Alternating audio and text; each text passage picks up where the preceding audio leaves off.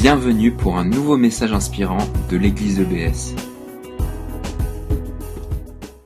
Bonjour.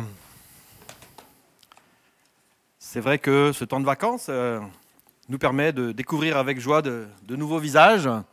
Voilà, donc, euh, et en même temps, l'église est quasi pleine, hein. c'est bien. Aujourd'hui, j'aimerais vous parler du culte de famille. Pourquoi? Tout simplement parce que c'est selon moi, un, endroit où nous pouvons transmettre ce que Dieu a fait dans nos vies. L'idée, c'est cela, transmettre. Alors, il y a d'autres, endroits où on peut transmettre. Le culte en est un, les groupes de maison, euh, les, les, cellules dont on a parlé tout à l'heure. Mais aujourd'hui, j'aimerais mettre l'accent donc sur ce culte de famille. Alors, la cellule familiale, est en fait le concept de base sur lequel notre société traditionnelle s'est construite. Mais depuis quelques années, cette structure a volé en éclats. On peut le constater, il y a quelques années, un divorce provoquait une, catastrophe, tant pour les enfants que pour les, parents. Aujourd'hui, c'est devenu, devenu, pratiquement une banalité. On est confronté à des situations familiales avec des familles recomposées, euh, il est vrai que quand on me présente une famille, j'ose même plus dire ah oui, ce sont vos enfants, parce que finalement, c'est parfois des questions embarrassantes et on ne sait plus euh, quel genre de réponse on va, on va trouver. Et euh, j'avais vu il y a quelques années un film, La crise, qui est sorti en 92. Donc vous voyez, c'est quand même pas tout récent ce, problème de, société. Mais ce, ce, film parlait donc d'une famille en lambeaux. Des problèmes de divorce, de remariage, de recomposition, comment les enfants des, différentes unités familiales se retrouvaient entre eux. Et le petit résumé de, ce film, c'est voilà, Victor, conseiller juridique, se retrouve le même jour licencié et abandonné par sa femme. Il perd tout, son boulot, sa famille. Et euh, lorsqu'il en parle avec euh, ses amis et sa famille, en fait, euh, peu, de monde écoute ses, ses mésaventures. Alors son moral commence à flancher. Et sa famille, il voit que sa famille se débat dans ses déboires conjugaux. Voilà. J'en dirai pas plus. Hein. Certainement, quelques-uns d'entre vous l'ont vu. Et puis des autres, bah, vous, pourrez toujours avoir l'occasion de le voir. C'est assez intéressant. Et c'est vrai que dans notre église, nous avons, c'est une petite parenthèse de pub, nous avons la chance d'avoir Aurélie, coach familial. Donc pour vous, famille, hein, si, vous êtes, euh, si vous avez besoin d'avoir un coach familial, n'hésitez pas. Euh, elle est pas là aujourd'hui, mais elle a un, blog qui s'appelle Donne-moi des ailes. Je le suis, c'est vraiment intéressant. Voilà, fin de la pub. L'Église est traditionnellement associée au seul culte dominical. Nous le voyons, hein, les églises traditionnelles, catholiques, protestantes, parfois même évangéliques, on vient au culte et puis le reste de la semaine, voilà, chacun reprend sa vie. et en fait, notre projet d'église, vous l'avez vu dans les annonces, est beaucoup plus impliquant. Hein. On a des réunions en semaine. Voilà. On vous invite à venir le, mardi, le mercredi ou le jeudi. Pourquoi pas même le samedi pour un barbecue. Et euh, c'est vraiment intéressant de voir ce projet d'église euh, qui permet à notre spiritualité de se développer au quotidien. Et j'aimerais donc parler de cette cellule de base, la cellule familiale, comment euh, vivre notre spiritualité aussi dans ce domaine. Donc c'est un peu hors de l'Église, mais c'est tous les jours et surtout toute la semaine. Alors aujourd'hui, c'est vrai que la cellule familiale, ce n'est plus à la mode. Notre société a évolué, n'est-ce pas? C'est moderne, il ne faut pas s'attacher. Oh, se séparer, ben voilà, pourquoi pas, hein, c'est normal. Et du coup, se recomposer. Euh, alors, je ne jugerai pas, loin de moi, ceux qui malheureusement passent par là. Ils sont victimes de ce système inspiré par l'adversaire de Dieu, Satan, qui veut d'abord, avant tout, détruire la cellule familiale et à, travers cela détruire la société et bien entendu détruire l'Église. Et pourtant, Dieu avait un plan qui était clair, annoncé dans la Genèse. L'homme quittera son père et sa mère, s'attachera à sa femme et construira donc cette cellule familiale. Le plan de Dieu était clair, mais aujourd'hui dans notre monde, nous voyons que cela ne se réalise pas de cette façon. Alors je vais vous donner quelques exemples de cellules familiales dans la Bible. Je vais parler de mon expérience personnelle et après je vais vous lancer le défi. Et vous, qu'allez-vous faire? Alors il faut que je passe quelques images quand même, pas que j'oublie. Euh.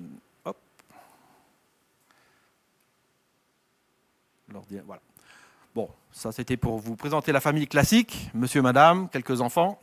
Là, c'est pratique, ils ont des ballons, ils sont numérotés, donc on,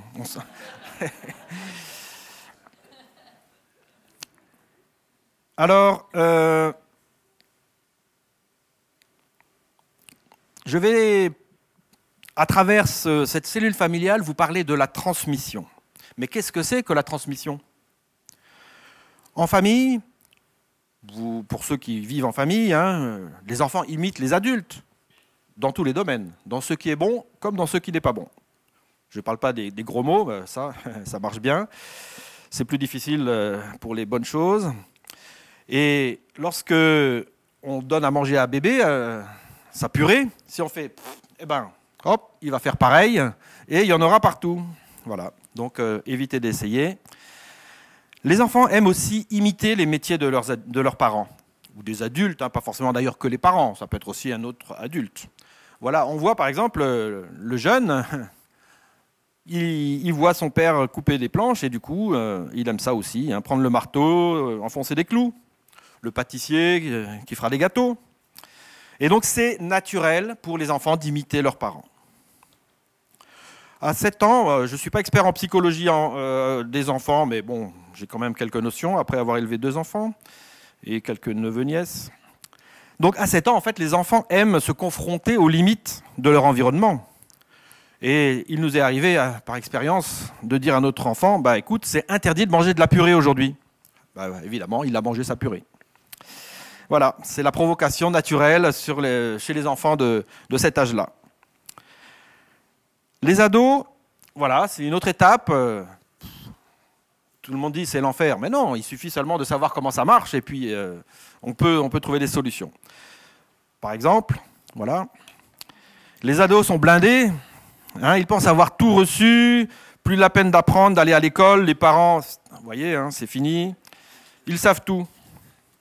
Mais nous pouvons, euh, de notre côté, les, surprendre et leur montrer qu'il y a quand même des choses à apprendre. Même nous, adultes, hein, quel que soit notre âge, si nous disons aujourd'hui que nous n'avons rien à apprendre, ben, je pense que nous sommes passés à côté de pas mal de choses. Donc soyons humbles, nous-mêmes nous pouvons apprendre des choses et puis nous pouvons euh, encourager les ados à se dire ah bon, je vais faire un petit effort. Et puis je vous encourage, vous les ados, à bien connaître la psychologie des adultes. Ça vous aidera à obtenir euh, ce que vous voulez. Bon, vous avez compris. Prenons le domaine spirituel. L'apôtre Paul a parlé à Timothée. Timothée, c'était son jeune disciple, et il lui a demandé de transmettre son enseignement aux autres. Et euh, voilà ce qu'il lui dit. Ce que tu as entendu de moi en présence de beaucoup de témoins, confie-le à des hommes fidèles qui soient capables de l'enseigner aussi à d'autres. Voilà, ça c'est le modèle de la transmission. Et la cellule familiale est un outil pour arriver à, ce, à cet objectif. Et le culte de famille n'est pas un, rite religieux supplémentaire, mais c'est simplement un moyen que nous avons pour transmettre à nos enfants ce que nous avons reçu de Dieu. Nous pouvons être ainsi euh, auprès d'eux témoins et raconter ce que Dieu fait dans nos vies pour qu'ils puissent après avoir ce modèle et le transmettre à eux-mêmes, à leurs propres enfants. Alors c'est vrai que la théorie c'est facile. Nous avons cet exemple biblique, Josué, Voilà, c'est pas celle-là, c'est l'autre d'après. Josué qui dit Moi et ma maison, nous servirons l'Éternel. Vous connaissez ce contexte, hein, c'est dans une société patriarcale, plus de 1000 ans avant Jésus-Christ. Il paraissait normal en ce temps-là de, suivre le chef de famille. Sinon, voilà, ça ne rigolait pas à l'époque. Mais d'autres exemples bibliques ne sont pas aussi évidents. Je citerai l'exemple de Élie et de ses fils Élie, qui était un, grand prophète du temps des juges, sacrificateur, et, ses deux fils ne suivent pas l'enseignement de leur père et méprisent les sacrifices que le peuple fait pour Dieu. Voilà ce qu'on lit dans 1 Samuel. Les fils d'Élie étaient des vauriens qui ne se souciaient pas de l'Éternel. En effet, voici comment ils agissaient à l'égard du peuple. Chaque fois que quelqu'un offrait un sacrifice, au moment où la viande cuisait, un de leurs serviteurs arrivait, une fourchette à trois dents à la main, et voilà, il se servait. Je dirais que c'est un peu de la corruption ou. Enfin bref, c'est pas un modèle à suivre. Et la suite de l'histoire, hein, vous pouvez la, lire, raconte comment Dieu les a punis de mort violente. Josué donc, dont j'ai parlé tout à l'heure, ne dit pas au hasard, moi et ma famille nous servirons l'Éternel. Mais il fait tout pour que cela marche. Il s'engage pour que cela se réalise et il a un témoignage cohérent. Déjà, il faisait partie de ces douze espions. Hein, il était le leader de sa tribu d'Éphraïm et il a été envoyé dans la terre promise comme espion pour euh, préparer donc l'entrée dans le pays de, Canaan. Et il était le seul, avec Caleb, resté fidèle à l'ordre de Dieu, alors que les dix autres espions avaient découragé le peuple d'avancer vers cet objectif. Il était aussi euh, l'assistant direct de Moïse. Et lorsque Moïse est monté sur la montagne, le peuple avait interdiction de s'approcher de la montagne et de monter. Mais Josué était peut-être pas monté jusqu'en haut, mais tout au moins il était quand même monté sur la montagne et au moment du veau d'or. Hein, donc Moïse redescend de la montagne et Josué le, rencontre, voilà. Et c'est après que l'événement du veau d'or se, produit. Donc Moïse, euh, Josué pardon, était l'assistant de Moïse, donc un, un, disciple avec un maître euh, quand même d'envergure. Et de même, lorsqu'il était jeune, Josué était à bonne école, comme on le lit euh, dans ce texte de Exode 33, il restait dans l'attente de la rencontre. Lorsque Dieu parlait en face à face avec Moïse, Josué était présent. C'est ainsi qu'il a pu vivre ce témoignage de transmission de l'onction du Saint-Esprit de Dieu vers Moïse et ensuite lui-même en a bénéficié. C'est pour cela que lorsqu'il s'engage en disant Moi et ma maison, nous servirons l'Éternel, c'est parce qu'il sait ce qu'il a reçu et il sait qu'il a vraiment envie quoi, de le transmettre parce que c'est quelque chose de valeur. Hein. quand on reçoit euh, une telle bénédiction de Dieu, ben, on a envie de le transmettre à ses enfants. C'est vrai que euh, Glenn avait prêché euh, en juin, hein, le 24 juin. Je fais encore une petite pub. Sur le site de l'église, on peut écouter ses prédications. Pas celles de Glenn seulement, les miennes aussi. voilà, donc moi je vous encourage. Chacun de vous, la prédication de, Glenn, c'était Dieu m'a parlé.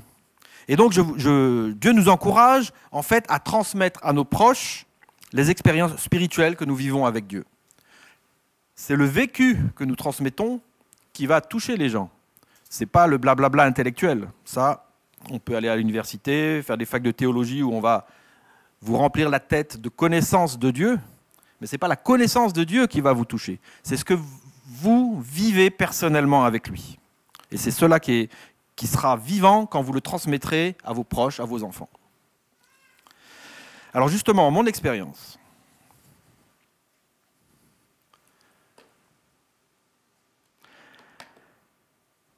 Mes parents allaient fidèlement à l'église, à l'église baptiste de Strasbourg, avec leurs cinq enfants. C'était il y a quelques années, à l'époque euh, rue des Pucelles. Et donc j'ai reçu euh, dans ce cadre-là, à l'école du dimanche, ma première Bible de, la femme du pasteur, Madame Yvonne Figuière. J'ai toujours cette Bible d'ailleurs avec moi, enfin pas dans la poche, mais... Quelques années plus tard, nous habitions à Metz et nous allions régulièrement au Temple Neuf, culte réformé. Et euh, dans cette église, à ce moment-là, il y avait un jeune pasteur, stagiaire, qui organisait des réunions de réveil le dimanche après-midi. Des super chants accompagnés avec la guitare, c'est vrai qu'aujourd'hui, on a vu deux guitares et la batterie sur l'estrade. Mais dans les années 70, c'était pas encore euh, autant démocratisé. Et donc, c'était vraiment super. À l'époque, on chantait dans les recueils orange, là, Nos cœurs te chantent, pour les anciens, vous vous souvenez? Aujourd'hui, c'est. Euh, comment on appelle les trucs? Hillsong, hein, voilà, tous ces trucs-là. Euh, j'ai du mal à, les suivre, je les connais pas bien, mais c'est pas grave, je m'accroche.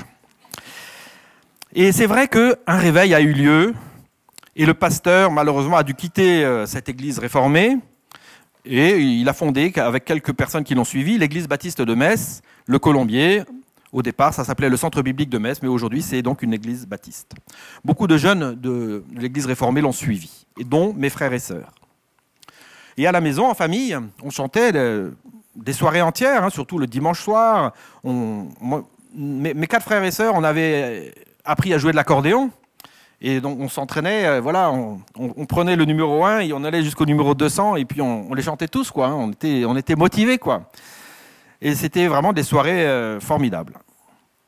En famille, on lisait euh, avec mes parents la Bible tous les soirs, à chacun un tour de rôle. Mes parents avaient exprès acheté une grosse Bible pour qu'elle soit visible dans le salon, hein, sur le buffet.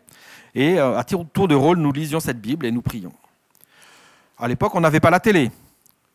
Mais les journées faisaient quand même toujours que 24 heures. Hein, on aimait on aimait beaucoup jouer aux petites voitures, enfin pour nous les garçons, les filles peut-être à la poupée ou je ne sais pas à quoi, faire du vélo, lire des bouquins, mais notre famille, nos parents avaient pris l'engagement de consacrer du temps. Et là, je fais une petite parenthèse sur la gestion du temps. C'est vrai que c'est une décision importante à prendre. Comment je gère mon temps? Dans quel ordre de priorité est-ce que je mets la lecture de la Bible et mon culte personnel ou mon culte familial? Je vous mets au défi d'écouter le Saint-Esprit dans la journée, à chaque, fois que vous avez cette pensée, ah tiens, je pourrais ouvrir ma Bible, ou chanter un cantique, ou prier une minute, je peux vous assurer que ce genre de pensée ne vient jamais du diable. Ça, c'est clair. C'est vraiment le Saint-Esprit qui vous met ça à cœur. Alors, si vous le mettez en pratique, je peux vous dire qu'une ou deux minutes de temps spi dans la journée, ça ne va pas bouleverser votre emploi du temps, ça ne vous empêchera pas de faire votre vaisselle. Et en plus, vous pouvez même faire la vaisselle en priant ou en chantant. Par contre, si vous écoutez le Saint-Esprit, ça pourrait bouleverser votre vie. Ben oui, parce que le Saint-Esprit nous touche profondément. Et plus nous l'écoutons, et plus il nous touche en profondeur. C'est ainsi que plus nous pratiquons cette écoute, et plus Dieu nous parle et nous révèle sa volonté, et nous permet donc d'entrer dans cette volonté.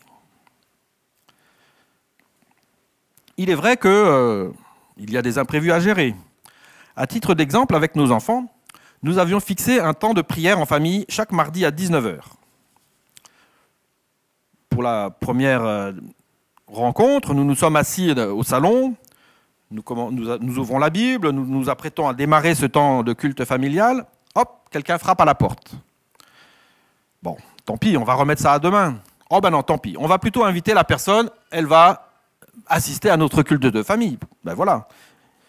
Et c'est ainsi que nous avons passé cette, euh, cette heure de, consacrée au culte de famille avec ce visiteur. Nous avons prié ensemble. La semaine suivante, on s'apprête à démarrer. Un autre visiteur arrive. Eh bien, on l'a aussi invité. C'est comme ça. On a fait le culte de famille avec ce visiteur. Et par la suite, le diable ne nous a plus jamais envoyé quelqu'un le mardi soir. Voilà. C'est comme ça. Euh, il faut vraiment rester fidèle euh, à Dieu et aux engagements que l'on prend vis-à-vis de Dieu. Maintenant, et vous? C'est à vous de jouer. Qu'allez-vous faire? Alors moi, je fais une petite parenthèse. J'aime à dire que Dieu est créateur.